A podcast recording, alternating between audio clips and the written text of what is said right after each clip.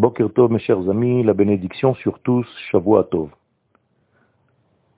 Nous sommes dans le livre du désert, le livre de Bamidbar, et nous savons que ce désert est le chemin qui relie l'Égypte à la terre d'Israël. En d'autres termes, ce désert est plein d'examens que le peuple d'Israël passe avec des chutes, avec des éléments difficiles à dépasser, à se surpasser, et tout ceci pour préparer le peuple d'Israël à la vie naturelle qu'il devra avoir sur la terre d'Israël.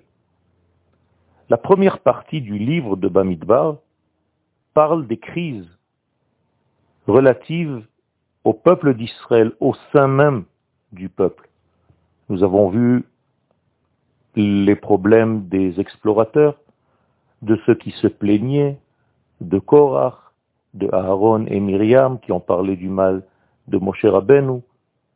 Et voici que nous sommes maintenant dans la deuxième partie du livre de Bamidbar. Et cette fois-ci, les crises ne sont plus au sein même du peuple d'Israël, mais il y a, d'une manière naturelle, puisque nous nous rapprochons de la terre d'Israël, et qu'il y a des peuples sur cette terre, eh bien, nous sommes en train de nous préparer à des confrontations avec des forces extérieures des nations du monde, Edom, Sichon, Og, Moab, Midian. Tout ceci est en train de préparer la nouvelle génération, celle qui va entrer en terre d'Israël, pour que sa fonction soit remplie. Le fait que le peuple d'Israël est en train de se rapprocher tellement vite de la terre d'Israël augmente la peur des nations qui se trouvent sur cette terre. Le texte nous le dit clairement. Vayagor Moav meod Moav a eu tellement peur du peuple d'Israël qui est en train de se rapprocher de la terre parce qu'il est fort, parce qu'il est nombreux. D'où provient cette peur? Bien, cette peur ne commence pas maintenant. Elle commence déjà à la sortie d'Égypte, où les peuples de la terre voient la main de Dieu conduire le peuple d'Israël. Nous l'avons dit dans la Shiratayam, dans le chant que nous avons dit, chanté, sept jours après la sortie d'Égypte, au moment de la traversée de la mer, Sham'u Amim Irgazun. Les peuples ont entendu, ont vu ce que Dieu a fait à Israël, et ils étaient dans la colère et dans la peur. Chil Achaz Yoshve Pelachet.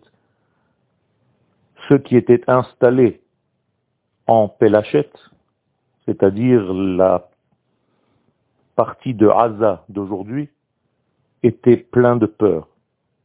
Azni Vahalu Edom. Toutes les forces de Edom se sont mises à trembler. Les dieux de Moab étaient eux aussi dans une peur.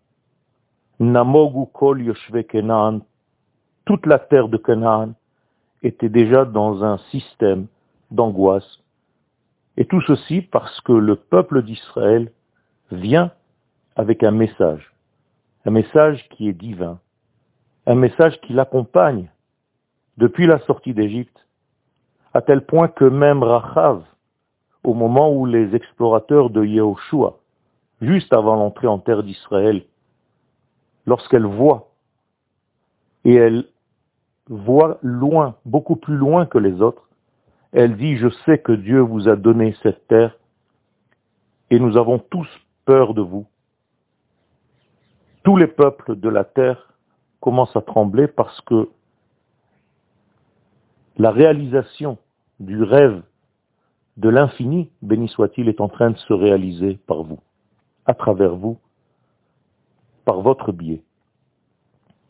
Effectivement, le peuple d'Israël arrive et combat les rois qui ne voulaient pas se rendre. Et il bat tout le monde. Il bat Sichon, il bat Og, il bat tous les rois qui se sont confrontés au peuple d'Israël au moment de son entrée. Que reste-t-il aux petites nations des alentours? Eh Bien tout simplement, elles comprennent que par la force physique, elles ne peuvent rien contre le peuple d'Israël, et c'est là où intervient notre paracha, la paracha de Balak. Balak a compris ce secret, et il s'est dit la force du peuple d'Israël n'est pas seulement au niveau physique, et elle est au niveau de son esprit. S'il arrivait à combattre l'esprit d'Israël, il pourrait battre ce peuple.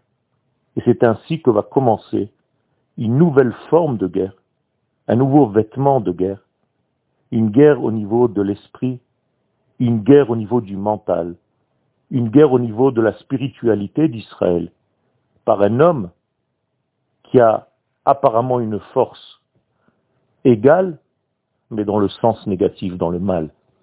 Il s'agit de Bilham. Balak va utiliser Bilham pour essayer de combattre l'esprit d'Israël, et en affaiblissant son esprit, il affaiblira son corps. Rabota, il faut faire très attention. Nous sommes à chaque génération dans ce genre de guerre. Non pas seulement une guerre matérielle de l'armée, mais une guerre de l'esprit. Et si nous perdons à cette guerre de l'esprit, nous risquons de perdre notre cheminement réel, notre voie réelle. Il faut donc se réveiller pour ne pas laisser les bilham de n'importe quelle génération de venir nous affaiblir au niveau de notre esprit. Une bonne semaine à tous et toutes mes bénédictions.